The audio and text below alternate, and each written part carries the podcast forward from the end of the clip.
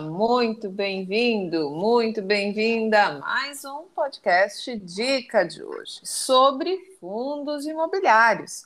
Aqui quem fala é Patrícia Rossari e hoje vamos então trazer de volta o Egbert Chaves, que esteve de férias durante as últimas, o que não me lembro, duas ou três semanas, acho que três, né?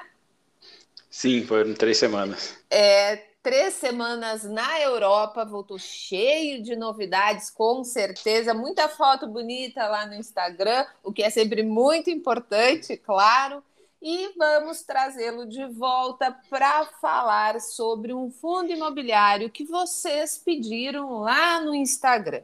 Vamos falar sobre o SDIL 11 ou seja, Rio Bravo Renda Logística, um fundo que, aliás, já esteve na carteira do Dica de hoje, na carteira recomendada pelo Daniel há algum tempo atrás, mas que eu me lembre, acho que não está mais agora. Vamos dar então as boas-vindas. Bem-vindo de volta, Egbert Chaves. Olá, Patrícia. Olá a todos os ouvintes do podcast aqui do Dica de hoje. É, realmente foram três semanas, a mala voltou cheia de fotos, é, mas não deu para trazer nada, porque a taxa, a taxa, do câmbio não ajuda. Né? Então, é verdade. Tudo que você quer comprar, você tem que multiplicar por seis, aí fica triste. Mas as fotos e, e fica gravado na, na mente que é o mais importante, né? Que é a experiência, poder Exato. conhecer lugares novos, outras culturas, principalmente para lugares que a gente nunca foi antes, né? Claro que visitar de novo é sempre legal, é sempre importante, mas aqueles uhum. lugares que tu vai pela primeira vez, aquela recordação, né? Ela nunca mais se repete porque é a sensação das primeiras vezes, né? Ela é sempre muito maior. E claro, isso vale tanto para os lugares que tu gosta quanto para aqueles que tu não gosta, né? Porque muitas vezes tu viaja para alguns lugares e tu odeia, né? Tu diz nunca mais eu volto para esse lugar. Mas eu acho que não foi teu caso, né? Não, não, a viagem deu tudo certo, apesar do, do, do dos trâmites, né? Todo protocolo, caso do coronavírus. Uhum. Eu acho que eu devo ter feito uns oito testes de coronavírus. Uhum. Sim. Porque para entrar no outro, para entrar no restaurante pedindo teste, pedindo uhum. certificado de vacinação, tá, tá, foi bem difícil, ainda mais fim de anos, festas, é, foi mais complicado uhum. um pouco, mas deu tudo certo no final. Sim, e ainda bem, porque muita gente acaba ficando presa né, nesses lugares. Então é sempre um cuidado que a pessoa tem que ter quando marca viagens para para fora do país nesse tipo de situação, nesse cenário, né? Sempre preciso ter esses cuidados, né? A gente nunca sabe o que, que vai acontecer. Mas deu tudo certo, o está de volta. Inclusive, ele voltou com o IFIX bem diferente do que ele deixou por aqui no ano passado, né? Pois é, eu ah. deixei tudo em alta, eu volto, tá tudo em queda. O que, que vocês fizeram aqui quando eu tava, tava fora? Ah, acabou o rally de Natal, acabou o otimismo, tá todo mundo triste de novo. Inclusive, hoje eu postei no Instagram uma frase que eu gosto muito, que diz o seguinte: de que o bom né, do, do ano que acaba é que todas as estatísticas e modelos e projeções acabam, mas o ruim é que começa outro ano e começam todas as projeções e todas as estimativas de novo. Então é sempre muito importante. Claro que muita gente acha que é repetitivo, que é óbvio demais, mas vamos lá. Nós estamos em um cenário que ainda é muito incerto, muito incerto devido à questão da eleição, devido à questão do coronavírus, né? Porque não acabou, gente. A, a taxa de transmissão é muito alta, tem muita empresa com falta de funcionário, mesmo que agora tenha reduzido o número de dias de afastamento. Tudo isso afeta os negócios. Então a gente precisa compreender que o cenário ele não está lindo, ele não está maravilhoso e tudo isso acaba afetando os índices que são compostos por negócios que existem lá na vida real. Mas enfim, vamos falar então sobre o SDIL11. Algumas informações, informações importantes para quem ainda não conhece o ativo. O perfil da gestão é ativa, o administrador é a Rio Bravo Investimento DTVM Limitada, o gestor é a Rio Bravo e a Telos. Lembrando, né, gente, que uh, a Rio Bravo é uma gestora bem antiga, na verdade, uma das pioneiras no mercado de fundo imobiliário, uma das principais administradoras. Ela tem cerca de 13 bilhões de ativos sob gestão, um portfólio com 29 fundos de investimento imobiliário, entre administração fiduciária e gestão, enfim. E a Telos é uma gestora de investimento que é 100% focada em ativos imobiliários. Então, são duas empresas bem significativas. Importante dizer também que a taxa de administração e gestão é de 0,84% ao ano sobre o valor de mercado. Uh, o início do fundo foi em 2012 a quantidade de cotas hoje é 6 milhões 395 mil e 50 e o número de cotistas 51.153. Lembrando que o SDI Rio Bravo Renda Logística tem por objetivo realizar investimentos em empreendimentos imobiliários de longo prazo, ou seja, faz a aquisição e depois a gestão patrimonial dos imóveis de natureza logística e industrial principalmente galpões logísticos e preferencialmente na região metropolitana das principais capitais do país, mas lembrando que lá em 2018 a empresa fez uma mudança no regulamento para essa gestão ativa, onde ocorreu então o início desse processo de diversificação com foco na expansão desse portfólio para ativos que estivessem localizados na região sudeste. E aí depois a gente vai falar sobre os ativos do fundo e vocês vão perceber como é então essa diversificação geográfica dentro dessa região sudeste. Então o fundo iniciou lá em 2012, a segunda emissão de cotas foi em 2018 a terceira também em 2018. Aí ele fez a aquisição do restante do imóvel do On Park. E em 2019 ele fez a quarta emissão de cotas. E em 2020 ele adquiriu o Galpão Guarulhos. Também em 2020 ele fez a proposta para aquisição dos dois ativos de contagem em Minas Gerais e fez então o início e em 2021 fez a aquisição né, do Centro Logístico de Contagem. E em fevereiro de 2021 ele fez então a quinta emissão de cotas. Ou seja, é um fundo que movimentou bastante depois que fez essa mudança né, no regulamento para ser então um fundo de gestão ativa.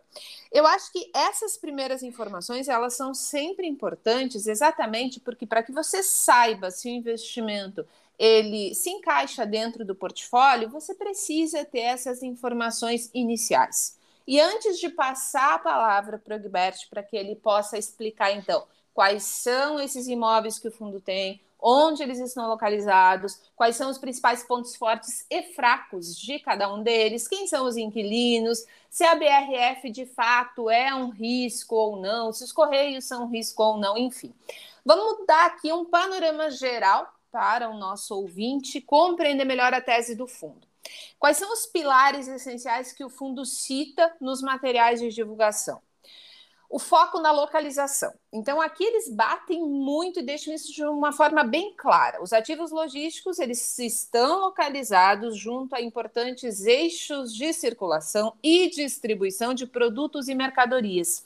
Inclusive, a gente já falou por diversas vezes aqui no Dica de hoje, eu, inclusive, já escrevi um material sobre a parte de logística, que é a parte que me cabe e como vocês devem compreender quais são as premissas que as empresas levam em consideração na hora de fazer a escolha de um centro de distribuição, a localização de uma planta fabril.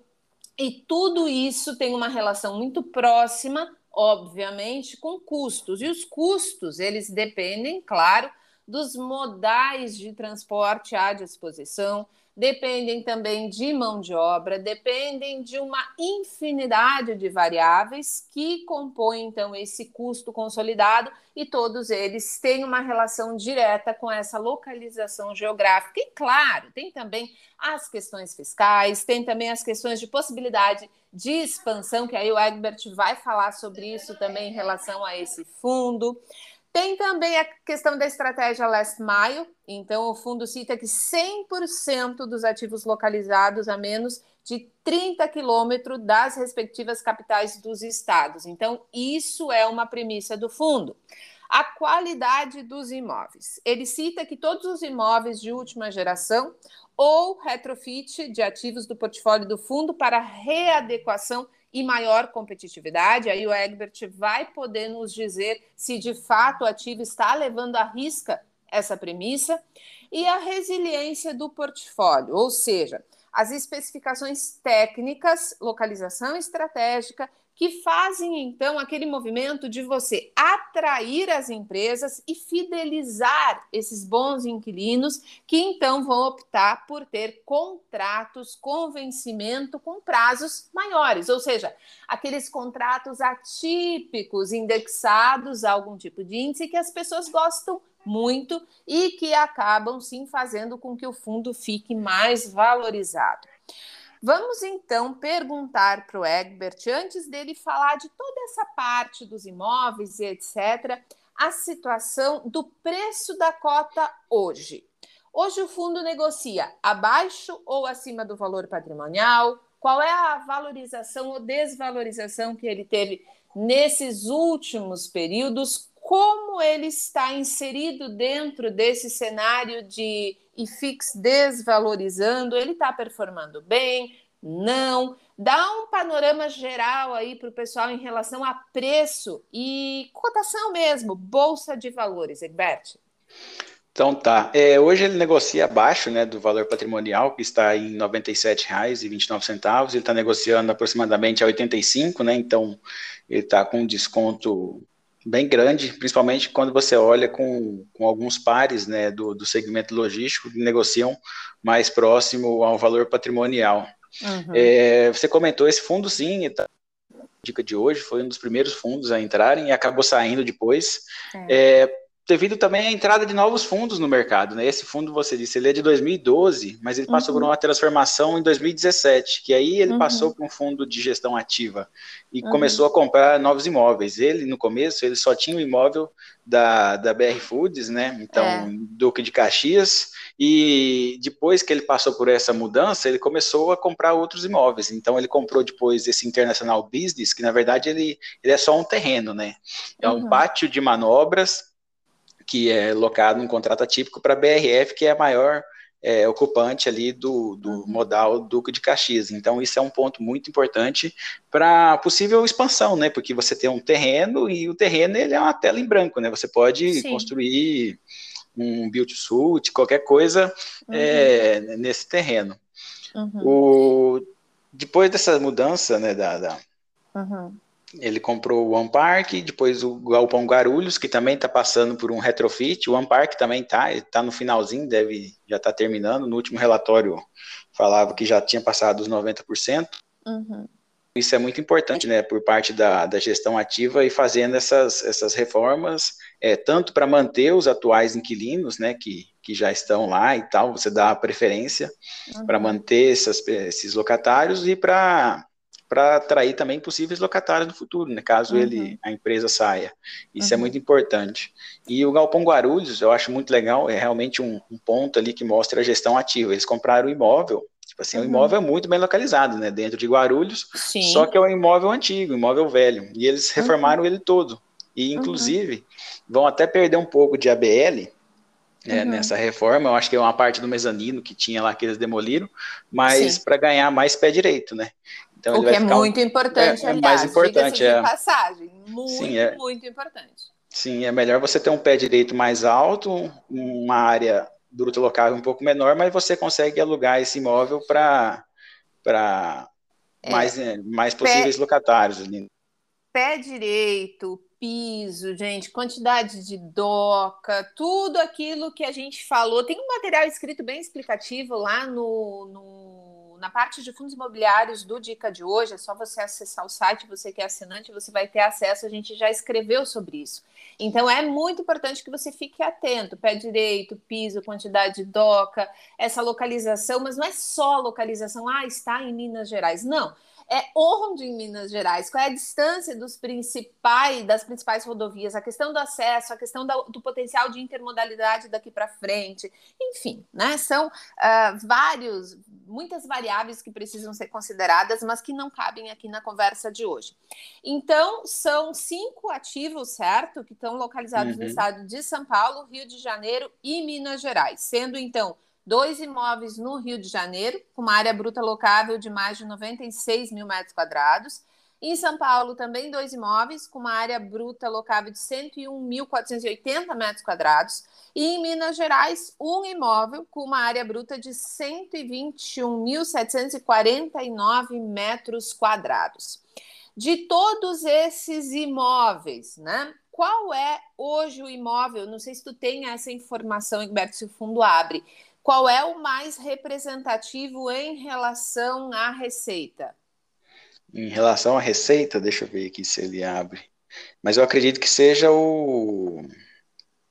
Ah, aqui, que informações. Contagem, 42% do, do portfólio, né? Porque a área ele é bem maior, né? 120 mil metros e quadrados. Esse, e esse imóvel de contagem, esse CLC, ele está alocado para os Correios, certo? Sim, é, ele, algumas pessoas podem ter medo. Eu acho que deve ser o único é fundo imobiliário que, que tem os correios.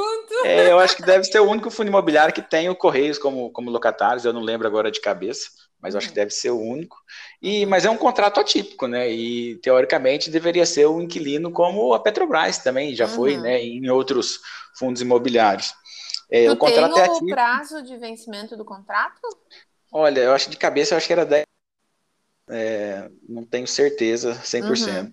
Tá. E, e outra, outra coisa que eu acho que é muito importante falar para o pessoal desse CLC em relação ao pagamento, ele já está todo quitado? É, ele tem algumas parcelas a pagar aqui em cima, mas eu acho que é das obras. Ah, é das e... obras. É, é são, mas são... ainda tem uma parcela para pagar, assim, do, do a uhum. terceira parcela do CLC e tem um dinheiro que tem em caixa e, e cotas de fundo imobiliário é para é as obras do One Park e do Galpão Guarulhos. Uhum. E esse empreendimento, esse centro logístico de contagem, gente, aqueles 121.749 metros quadrados é o galpão mais o pátio de manobra, tá? Uh, importante, então, perguntar para o Egberto o seguinte: vem mais emissão aí para fazer frente a esse pagamento ou não? Sim, ele vai precisar fazer uma nova emissão, né? Visto que o caixa que ele tem é, é para pagar essas reformas, uhum. eu acho que ele ainda tem essa última parcela, 130 milhões ele ainda precisa, então ele vai ficar com um caixa ali de 6 milhões, provavelmente ele vai ter que fazer alguma emissão, né, uhum. ou fazer a securitização é, de parte aí desses recebíveis, né. E qual tu acha que é o mais provável? A securitização. A securitização. Porque, Até por conta é, do cenário, né, do É, mercado. por causa do cenário, do prazo também, se eu não me engano, ele tem que pagar em abril de 2022, né? Então está uhum. muito em cima para esperar a cotação recuperar para fazer uma possível emissão. Então, acho que a securitização vai ser o caminho mais mais é, óbvio, né? Mais, é, mais fácil, nesse uhum. curto espaço de tempo. Muita gente pergunta o seguinte: quando começa a investir em fundos imobiliários ou quando está tentando ajustar a carteira. E aí eu vou repetir essa pergunta para ti, porque me fizeram ela lá no Instagram. E nada melhor do que fazer a pergunta para o nosso analista de fundos imobiliários. Hoje, o SDIL, ele é uma alternativa que poderia ser descrita como um dos melhores fundos imobiliários disponíveis em termos de imóveis, qualidade desses imóveis e localização, uh, aliado ao fator de que ele está descontado, ou esse desconto, Egbert, ele é justo porque o fundo tem problemas? Então, eu não vejo o fundo com problemas. Eu acho que esse desconto excessivo né, que a gente vê no SDIL tem um pouco por causa da gestão Rio Bravo. Então, os fundos da Rio Bravo, falando de todos, uhum. de, log, de logística, é, os de papéis, é, o de laje corporativa, educacional também, o RBL, eu acho que todos têm um desconto acima né, dos pares. Eu acho que um, um, houve um pouco essa, uhum.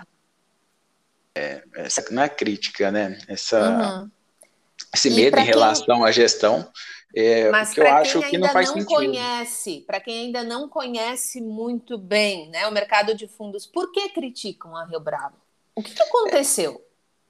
Na verdade, a, a, Rio Bravo é a da gestora administradora que mais possui fundos imobiliários, né? Sobre é. embaixo do guarda-chuva dela. Então, dá problema no fundo, tem grande chance, estatisticamente falando. É, uhum. O que aconteceu são alguns casos né, de, de problema, por exemplo, o ABCP, que está com problema na, na Receita Federal, é, uhum. é, teve o problema com o Santander com, no, no, RBVA, mas aí não é culpa do, da, da Rio Bravo, né? Santander entrar na justiça contra o contra. Então, são algumas coisas ali que é, o pessoal acha que é tudo culpa do gestor, que o gestor fica o dia inteiro lá no escritório na, na forma de, de, É, é igual aquele vilão né, do, do, do, quadrinho que fica na caverna lá mexendo, mexendo nos dedos e pensando na melhor forma de, de tirar é que eu vou ferrar o, o dinheiro. É, isso aí tem, tem muito pouco de. É, da, do, da internet, né? O pessoal vai falando nesses fóruns, o negócio vai tomando uhum. meio que vida, né? E ninguém vai atrás para saber, para perguntar realmente, né? Quantas pessoas que falam mal já já conversou com o gestor, já ligou, já mandou e-mail para o RI para realmente saber, né? Como é que é a, a, situação de verdade, né? Senão ele pega uma fake uhum. news história mal contada, pega um fato relevante interpretado por um terceiro e, uhum. e, toma aquilo ali como, como a verdade absoluta, né? Então eu acho que. Que é o mais comum, né, Egbert? É o que, Egbert, é o que mais acontece. Eu tô, uh, eu tô repetindo o teu nome porque o Daniel, ele me disse assim, olha, Patrícia, o nome dele não é Egbert, não é Egbert, é Egbert. Então eu tô aqui me corrigindo, entendeu? E eu falei para ele, eu vou começar a chamar de Chaves mesmo, aí não tem problema. O mau apelido. e essa questão que tu acabaste de abordar é muito importante. Aí, inclusive, tem várias frases, né? Como, por exemplo, existe a estatística que eu faço e existe a estatística que tu faz. Cada uma tem uma avaliação diferente. Então, não pode. A informação precisa vir de uma maneira clara, limpa, e ela tem que ser buscada na fonte. A partir dali, sim, tu tira então as tuas próprias conclusões. Óbvio, você ouve lá o seu especialista em fundos imobiliários preferido, se for uh, o Chaves, se for o André, se for, enfim, qualquer pessoa, o Baroni, enfim, qualquer pessoa que seja de fato alguém que seja representativo no mercado de fundos imobiliários, ouça, ouça o gestor, mas tome a sua conclusão como a sua base principal. Você precisa sempre lembrar que é igual telefone sem fio. Você tem informação que começa e na internet ela vai passando de ouvido em ouvido e ela vai aumentando, ela vai criando contornos, ela vai tendo aqui uma inserção de um viés, a inserção de outro viés, porque a análise, gente, ela leva assim muito do viés do analista. Então, se eu gosto mais do mercado de logística porque eu entendo mais daquele mercado, é natural que eu vou ter um olhar muito mais criterioso para aquele tipo de fundo e vou ser muito capaz de fazer as críticas né, e os elogios àquela gestão e àquele fundo imobiliário. Então, isso que o Egbert falou é sim muito importante e que a teoria dos grandes números está aí para provar parte né, da fala do Chaves aqui para gente. Quanto maior for o portfólio, maior será a probabilidade de alguma coisa dar errado. É natural que funcione assim. Algumas outras informações que eu acho que são muito importantes para que o investidor use na decisão de investir ou não nesse fundo. 52% dos contratos são típicos e 48% deles são atípicos. E também é importante dizer que 42% do portfólio dele está vinculado ao setor de e-commerce. E aqui a gente sabe que o setor de e-commerce, apesar de que ele não vai ser tão forte quanto foi em 2020, ele não parou. Isso eu acho que é muito importante das pessoas entenderem. Não é porque de circulação hoje não é a mesma de 2020, que as empresas simplesmente pararam de vender pela internet, ou vão parar de investir em centros de distribuição, ou vão parar de aprimorar as operações logísticas nos centros de distribuição e também nas plantas fabris, que, aliás, falando de parques industriais, 27% então do portfólio vem do setor de alimentação 14% petroquímica, e nesse caso a petroquímica acho que é só a Braskem, né, Chaves? Exatamente, a Braskem no On Park. Isso, e 16% então vem de outros setores. Em relação aos indexadores, 52% indexado ao IGPM e 48% indexado ao IPCA. E aqui vem a minha próxima pergunta. A gente sabe que o IGPM explodiu nos últimos períodos, né? Nos últimos anos, aqui considerando pós-pandemia. Uh, eles conseguiram repassar todo esse reajuste? Tu tem aí as informações de quando são esses, uh, essas revisões contratuais? Se ela tem algum risco, por exemplo, de tentar repassar esses aumentos para esses contratos que são típicos e acabar ficando com uma vacância maior, ou ela tem um valor de aluguel por metro quadrado que fica ali muito parecido com a concorrência da região, até pela qualidade de imóvel que ela tem, esse risco ele não é algo que precisa ser considerado, pelo menos não hoje. É, o, o divisão IPCA e GPM segue muito um pouco da linha de contratos, né? Contratos típicos e atípicos. Hoje está uhum. mais ou menos igual o contrato típico e atípico e o GPM e IPCA fica na, na mesma proporção, porque os atípicos eles tendem a ser pelo, pelo IPCA, né? Uhum. E o, o, contrato típico é um contrato padrão, ele tende a ser pelo GPM.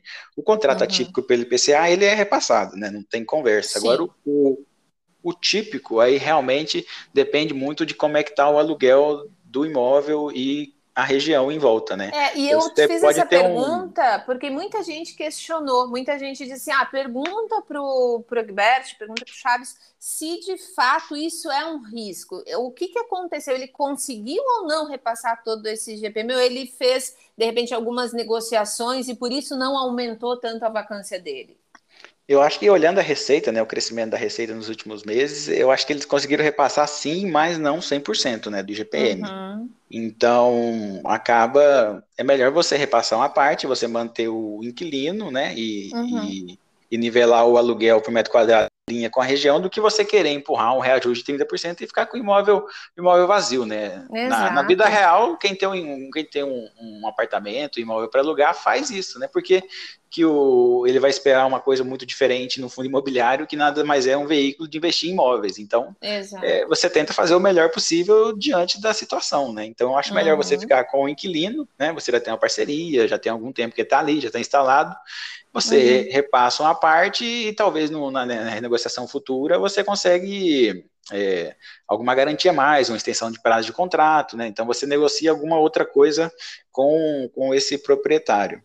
Uhum. E falando um pouco de contrato atípico e, típico, né? Então, um contrato atípico ele é bom, né? Te dá aquela garantia uhum. todo mês de repasse de inflação, mas o contrato típico do imóvel bem localizado é muito interessante também, principalmente claro se, que é. se, se, a gente vier ter um, um ciclo de, de, crescimento realmente da economia. Por exemplo, uhum.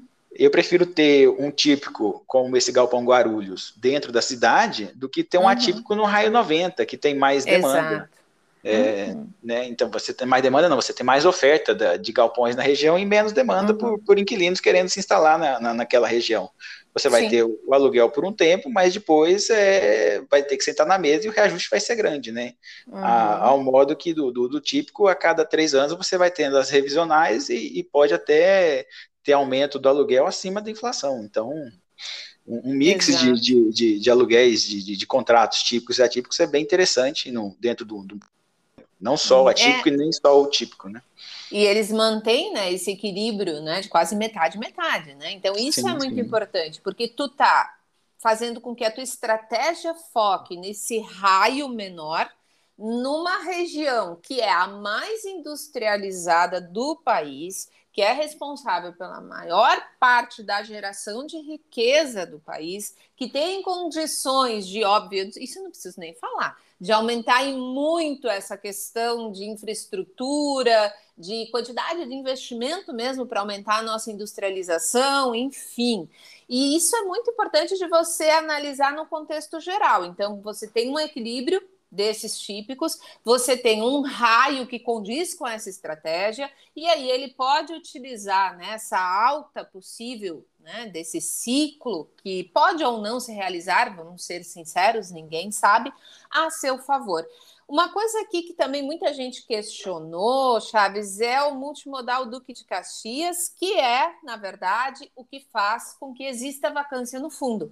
Porque são esses módulos do galpão A e B que estão vagos, que fazem, então, que compõem, na verdade, desculpa, o percentual de vacância do fundo. O que, que tem de errado com esse multimodal Duque de Caxias? É a localização? é a infraestrutura, a qualidade, é o preço, porque tem de repente muita oferta ali, ou é porque o Rio de Janeiro está bem complicado? Ah, essa é fácil, né? É o Rio de Janeiro.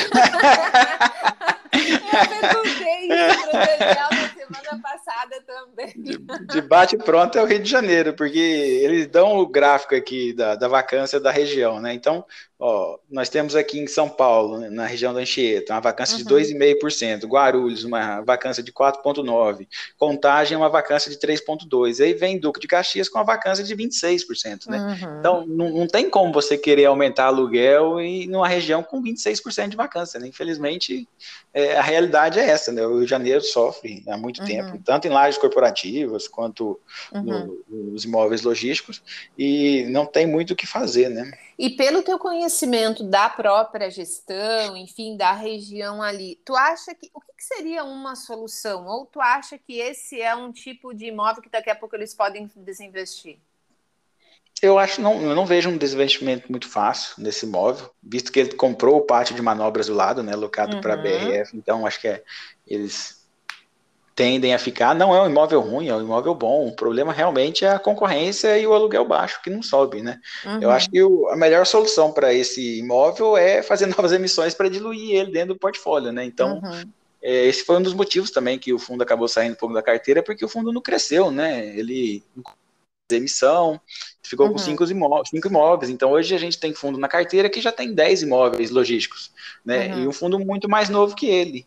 É, e isso, no final das contas, é, é dilui é o risco. Né? Fruto, né? tem... E isso também é muito fruto desse da gestora ser muito grande e tu acabar tendo, de repente, uma prioridade muito baixa, né?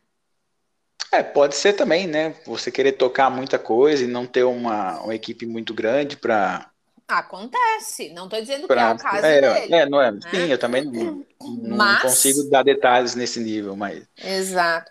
Lembrando que, então, lá no Multimodal Duque de Caxias, vocês que fizeram muitas perguntas sobre ele lá no Instagram, está uh, alocado para Infracommerce, que, aliás, essa Infracommerce é aquela empresa que tem capital aberto, não é? É, tenho quase certeza que sim.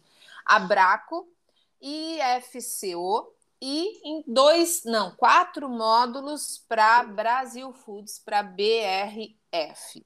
Então, isso é, é mais, muito... é mais. Oi? É, é mais, o Brasil Foods ocupa sete, seis, 13 módulos. É? A maior parte tá é certo, é. isso, isso, tá certo. Desculpa, eu que me enganei aqui. É módulo 1 a 7 e módulo 9 uhum. a 15, exatamente. Então, a maior uhum. quantidade desses módulos locados para Brasil Foods, que também tem capital aberto. Quem quiser saber mais sobre o ativo, todas as informações antes, estão antes lá. A, antes a BR Food ocupava praticamente do imóvel, né? Então, quando ela vivia a época uhum. gloriosa, então ela ocupava mais, né? A Sim. economia sofre tá, e nada impede no futuro ela voltar a ocupar, porque ela tem o, o pátio de manobras lá. Então, para ela, é esse imóvel, é, esse imóvel para ela é muito importante, né? Um galpão Uhum. Importante para ela. É, e lembrando que a Brasil Foods, esses maus momentos aí que o Chaves comentou, vieram depois, né, de 2015, 2016, quando ela perdeu muito valor de mercado, a cotação caiu horrores, ela passou por maus bocados, deu uma recuperada, né, quando teve aquele praticamente extermínio, né, do plantel de suínos lá na China, e deu uma recuperada, deu uma aliviada, mas aí depois também teve outros percalços. É uma empresa que tem uma dívida bastante elevada, e como a gente sempre fala aqui no Dica de hoje, é importante que você entenda a geração de valor do negócio para então concluir, né? Se aquele negócio de fato faz sentido ou não. E como ela é uma das inquilinas desse multimodal Duque de Caxias, e o Egbert bem lembrou, né? Ela já foi a totalitária quase, né? Da locação desse multimodal, e agora apesar de ser a mais representativa, não preenche né, todos os módulos lá disponíveis, tanto que grande parte está vago. Então, como o Egbert falou, é um problema sim da região, da cidade do Rio de Janeiro, que está passando já há algum tempo por uma baixa né, nessa questão dos fundos imobiliários, de locação. Uh, o primeiro podcast que eu fiz com o Daniel, depois que tu saiu de férias, inclusive falava sobre um monimóvel, um... isso, era um fundo de um imóvel só, que está lá. Almirante Barroso, né, o fã do Rio de Janeiro. Lá no Rio de Janeiro, o Daniel explicou direitinho qual é a tese dele, quais são as possibilidades, as probabilidades. Se você não ouviu, é só você voltar aqui para trás. Lembrando que esse podcast ele está disponível em várias plataformas, não é só no Spotify, tem na Apple, tem no Google, tem também em algumas outras plataformas que eu não lembro o nome agora. Vamos lá, Chaves. Uh, ela está hoje, o fundo está hoje quase que na mínima das últimas 52 semanas. Então, ele realmente está num preço que está uh, ali beirando, né, um, digamos assim, uma, um canal de baixa que pode, se por acaso né, vir a existir qualquer outro movimento de baixa muito grande, tu acredita que ele perde muito mais valor? É claro que a gente não tem certeza, não tem bola de cristal e etc. Mas tu olhando o movimento dele nos últimos períodos, tu acha que ele vem perdendo força ou é aquele ativo que aos poucos está se recuperando? É, eu acho que ele pode sofrer um pouco na cotação, né? Visto que ele tem essa parcela grande para pagar, então quanto mais próximo e menos notícia, o mercado pode bater um pouco mais na cotação. Mas, dito isso, o fundo negocia é, a valores de, de metro quadrado uhum. muito baixo, né? Então, a gente está falando aí de R$ 1.700 o metro. Não, não constrói nada hoje em dia. Uhum. Né? Então, você comprar um fundo todo pronto, alugado por esse preço, realmente ele é, é uma é um preço muito interessante na, na minha visão de, de metro quadrado, né? R$ 1.700 é muito barato. Você uhum Antes da pandemia, a gente falava de construir galpão logística 2.800, a gente está falando uhum. agora de 1.700 pós-pandemia, que teve aumento de, de, de, aço, de concreto, de tudo. Então, uhum. é, é, é, um preço bem barato. Ou seja, esse movimento, então, de fraqueza, quando se fala em cotação, quando se fala em mercado, ele está mais vinculado a esse vencimento que, vão, que vem chegando aí, né? Esse pagamento que vai ser necessário a estratégia que o fundo vai utilizar, então, para fazer frente a esse pagamento, que acaba tirando um pouco da força da cotação, afinal de contas, nada mais é do que uma questão de comunicação. O fundo precisa né, vir a público falar como vai ser esse pagamento, etc, etc, etc, e isso acaba acalmando o mercado, certo? Esse é um ponto importante. Lembrar então que esse valor negociado por metro quadrado ele está bem abaixo, mesmo considerando todo esse custo, esse valor de reposição. Afinal de contas, os materiais subiram e subiram bastante de preço. E aqui você tem um movimento inverso. E falando sobre remuneração, Chaves, como é que ele está? O yield anualizado dele, considerando tudo que a gente falou até agora, vacância, localização, estratégia, esse pagamento que precisa ser feito agora em 2022, o yield dele? Ele pagou 76 centavos, né, no, uhum. no, no, último mês que eu estou vendo, e a geração de caixa foi bem próximo disso, foi 70 e pagou 77 e a geração foi 76, né? Então uhum. não é um um dinheiro realmente que ele tinha parado, que ele maquiou uhum. um pouco. Sim. E o é... movimento desse resultado por cota, ele vem crescendo, ele vem diminuindo. Qual é o quando o cotista ele chega lá no relatório ou qualquer site que tem ali todas as informações do fundo, ele vai ver um gráfico que está crescente em relação aos rendimentos pagos? Sim, o, o fundo saiu de, de de janeiro para 70 e poucos centavos agora em dezembro. Então ele cresceu bastante. É, uhum. Teve um pouco aqui falando do, do reajuste né, da Braskem. Uhum. É, isso aí acabou ajudando, que ela é uma locatária muito grande lá no, no Ampark. E Exato. o mercado tem um pouco de dúvida, né? Porque pode chegar agora e ter uma emissão, por exemplo, nesses valores 85 que acabaria diluindo um pouco esse resultado, né? Então, uhum. Mas como tu falou, tu acredita que não vem emissão, não para isso. Eu, não, eu acredito que venha um, um, CRI, né? Que daí você talvez consiga negociar alguma carência uhum. é, no pagamento do, do principal e você postergue essa possível emissão para um, um, ano um, um ano melhor, talvez em 2023, né? Que a cota, valor, a cota valorize e você consiga emitir num valor melhor. Uhum. Resumindo, resumo da ópera: o analista Egbert Chaves hoje acredita que o FISD Rio Bravo Renda Logística é uma baita de uma oportunidade? É, olhando tudo que a gente falou aqui, né, olhando o preço, descontos, imóveis, eu acredito que sim, acho que realmente é, essa faixa de 85 reais é, é interessante, é, mas é aquela, né, a gente uhum. fala de preço, fala de valores, mas semana que vem pode estar 80. Então, uhum. o investidor ele tem que ter um, uma cabeça de longo prazo, né? Porque ele está comprando essa renda e ele não vai colocar todo o dinheiro dele também, né? Em, um sim. imobiliário de logística. É um fundo interessante, sim. Tem um portfólio bom. Eu acho que é um portfólio uhum. bom. Não vejo problemas no portfólio. Então, ele poderia compor, sim, uma carteira de fundos imobiliários aí tranquilamente. Uhum.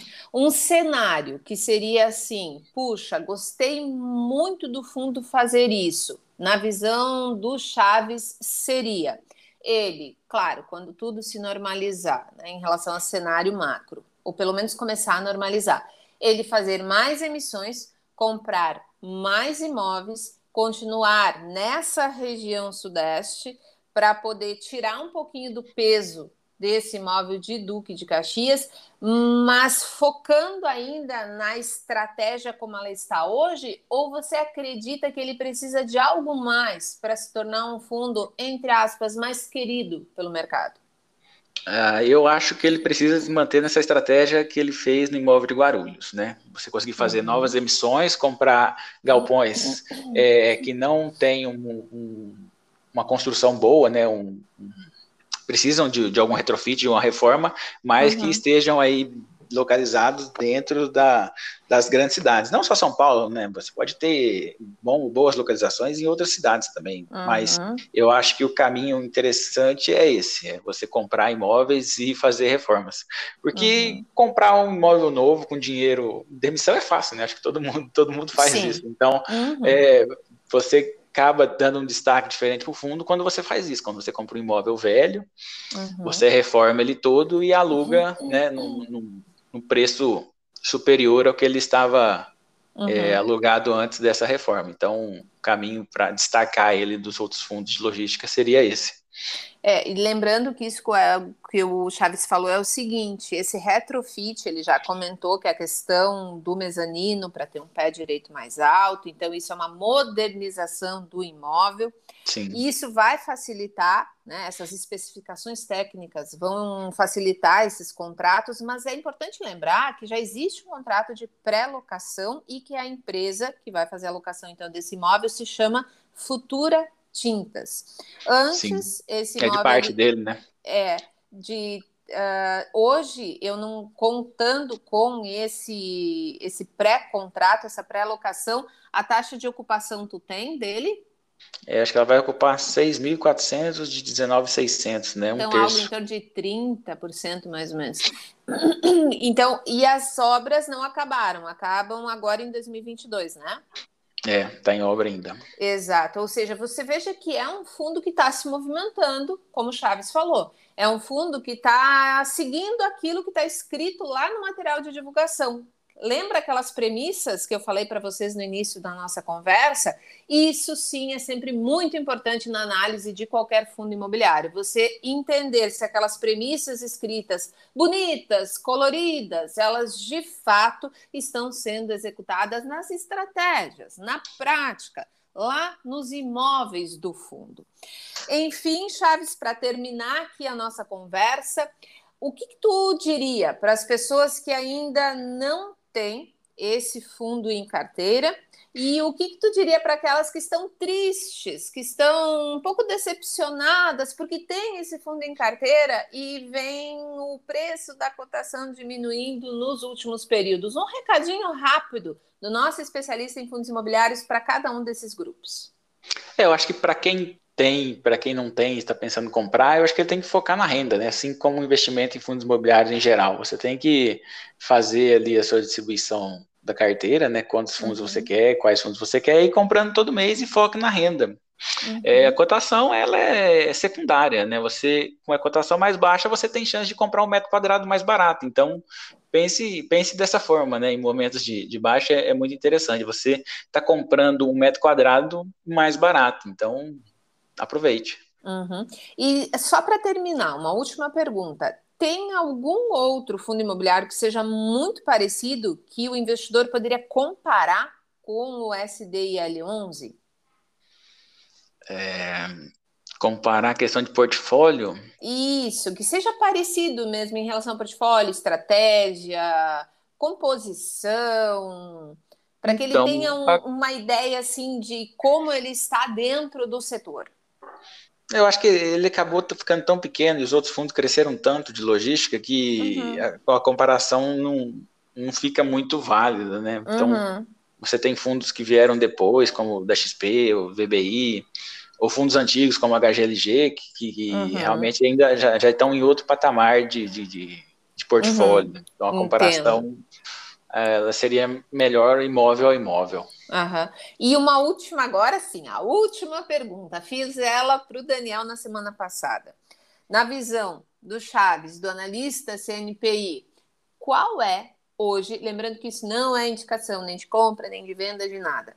Melhor fundo logística hoje? Hoje? Uhum. Ah, o HGLG acho que é o melhor, né? Não tem como que fugir, mas questão de preço eu vejo outros. Por exemplo? Uh, eu gosto bastante do LVBI nos preços eu também. Hoje. Eu também gosto bastante dele. E uh, responda se quiser, obviamente. Um fundo que tu diria assim, cuidado, analisa duas, três vezes antes de decidir. É, de logística, eu seria o Europar. É um uhum. fundo antigo, os imóveis mais antigos, ele pode ter um rendimento ali mais alto, mas é, é, essa questão dos imóveis mais antigos, eu fico um pouco com o pé atrás. O pé atrás, né? E com razão. Afinal de contas, vou reforçar aqui. Fundo logístico ou também lajes corporativas, mas mais o logístico. Você precisa aprender a analisar o imóvel do ponto de vista do locatário e não apenas do gestor. E, aliás, vou aqui de novo relembrá-los do podcast passado eu e o Daniel, a gente falou bastante sobre isso, que você precisa prestar muita atenção nessa questão da gestão, como a gestão trabalha. O Daniel falou bastante sobre isso, falou a opinião dele. É, eu fiz perguntas em relação a como o investidor precisa, de fato, entender esse portfólio, mas eu, como profissional da área de gestão e logística há bastante tempo, posso afirmar que tem algumas variáveis que são indispensáveis para qualquer tipo de negócio, mais ainda quando se trata de parques industriais, de centros de distribuição. Então, aprenda a olhar também na visão de quem está fazendo essa locação, quem vai ocupar aquele imóvel. E, obviamente, isso facilita muito se você já trabalha dentro de uma fábrica ou dentro de um centro de distribuição. Eu vou encerrar a nossa conversa aqui antes de passar a palavra para o Chaves se despedir, eu quero dizer que eu estou muito feliz por tê-lo aqui conosco novamente. Muitas mensagens lá no Instagram perguntando sobre onde tu estavas, né? Claro, todo mundo adora o podcast com o chefe, com o Daniel, afinal de contas, ele é um dos maiores nomes no mercado quando se fala em construção civil. Mas bem-vindo de volta. Já quero te agradecer pela conversa de hoje e te passar a palavra para que tu possa se despedir. Bem, obrigado aí, né, pelas, pelas palavras do elogio. É difícil estar tá no nível do Daniel. Daniel, ele é um cara que tem um pensamento diferenciado, ele consegue, consegue dar um, um, umas ideias, né, umas dicas, assim, um pensamento diferente que você não estava vendo. Então, isso é bem legal de, de trabalhar com ele. É, uhum. Agradecer a todo mundo que escutou o podcast, né, e dar o feedback aí nas redes sociais. Eu até sugestões de, de pautas né, para os próximos. Exatamente. Valeu. Enfim, muito obrigada a todos vocês que nos acompanharam durante esses 50 minutos de conversa. Agradecer de novo ao Egbert, agradecer ao Daniel ao nosso analista-chefe, fundador do Dica de hoje, pelas participações, né, enquanto o Chaves estava de férias. Eu espero que você tenha tirado as suas dúvidas em relação a esse fundo imobiliário. Eu tentei responder todas as perguntas que vocês mandaram lá pelo Instagram. Fiquem à vontade, aliás, para mandar, como o Egbert falou, mais perguntas, mais sugestões de fundos imobiliários para que a gente possa trazer aqui para vocês ao longo de 2022. Eu espero que vocês tenham aí uma ótima semana, um ótimo ano de 2022 e você já sabe, como sempre, se você quiser, a gente se vê no próximo podcast. Um abraço.